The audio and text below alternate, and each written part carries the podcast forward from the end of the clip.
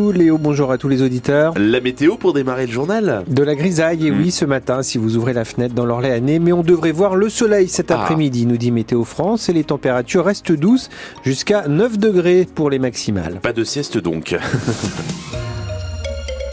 Dans le journal, c'est une maladie invisible qui touche 10% des femmes en âge d'avoir des enfants. L'endométriose, une maladie gynécologique chronique et inflammatoire qui peut être très handicapante au quotidien. Pour la première fois en région Centre-Val de Loire, un programme vient d'être lancé pour soutenir les femmes qui souffrent de cette maladie. C'est à l'initiative des professionnels de santé de la CPTS Gâtinais Montargois et d'une association de patientes présidée par Elodie Torres.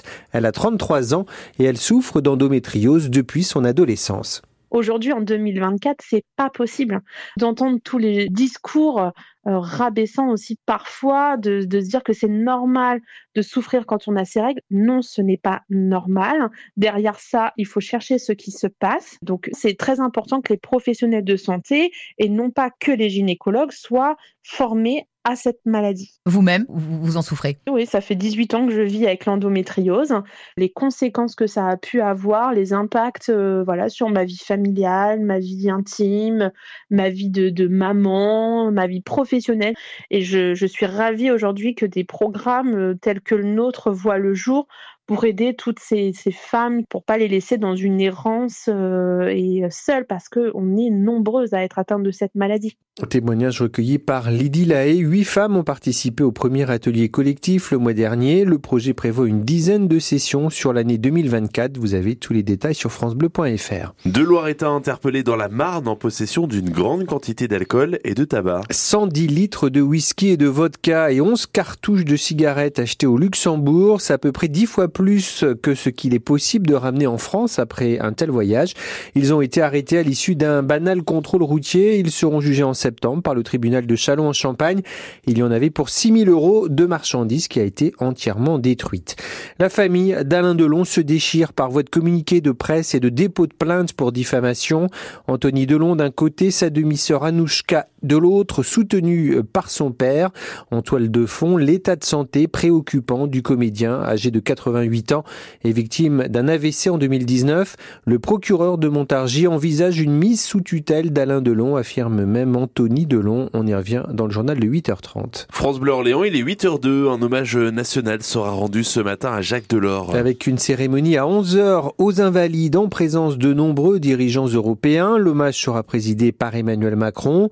À quelques mois des élections européennes, le président français entend ainsi revendiquer l'héritage de Jacques Delors décédé la semaine dernière, Angélique Boin.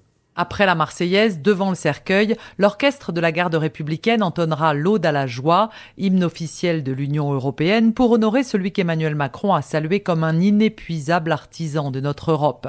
Le chef de l'État a donc convié à cette cérémonie les 27 dirigeants de l'Union.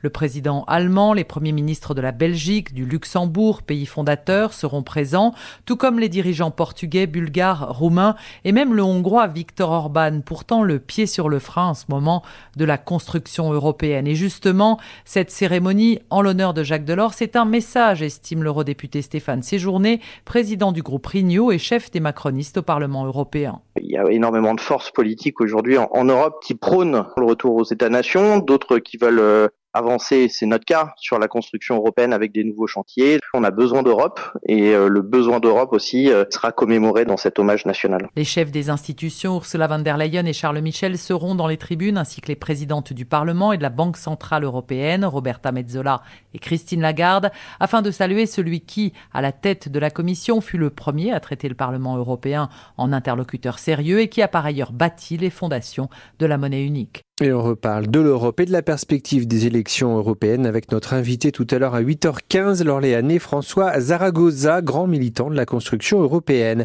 Les Orléanais sont invités, eux, à rendre hommage à Catherine Zé, la fille aînée du ministre du Front Populaire Jean Zé, fondatrice de la librairie Les Temps Modernes. Elle est décédée la semaine dernière à l'âge de 78 ans. Ses obsèques seront célébrées à 15h au Temple protestant d'Orléans. En basket, il y avait un nouveau visage hier à la reprise de l'entraînement de l'OLB. Celui de de Romuald de Morancy, à peine arrivé à Orléans. Cet ailier français de 28 ans s'est engagé jusqu'à la fin de saison. Il remplace poste pour poste le Britannique Noah Orschler qui a rompu son contrat. Romuald Morancy arrive de Strasbourg après trois saisons à Gravelines. Il a donc décidé de redescendre d'une division pour retrouver du temps de jeu et la perspective de jouer dans la grande salle de l'Arena Comet ne le laisse pas indifférent. Beaucoup d'impatience, j'en ai entendu pas mal parler euh, depuis que je suis en contact avec le club. Donc euh, j'ai hâte de voir ce que ça donne et j'ai jamais joué euh, à domicile en tout cas devant un, si gros public. Ça n'a pas pesé sur mon choix mais ça fait partie des, points positifs et, de ce qui fait que Orléans est un très grand club pour moi. Donc euh, évidemment, je suis très content de jouer dans une salle comme celle-là.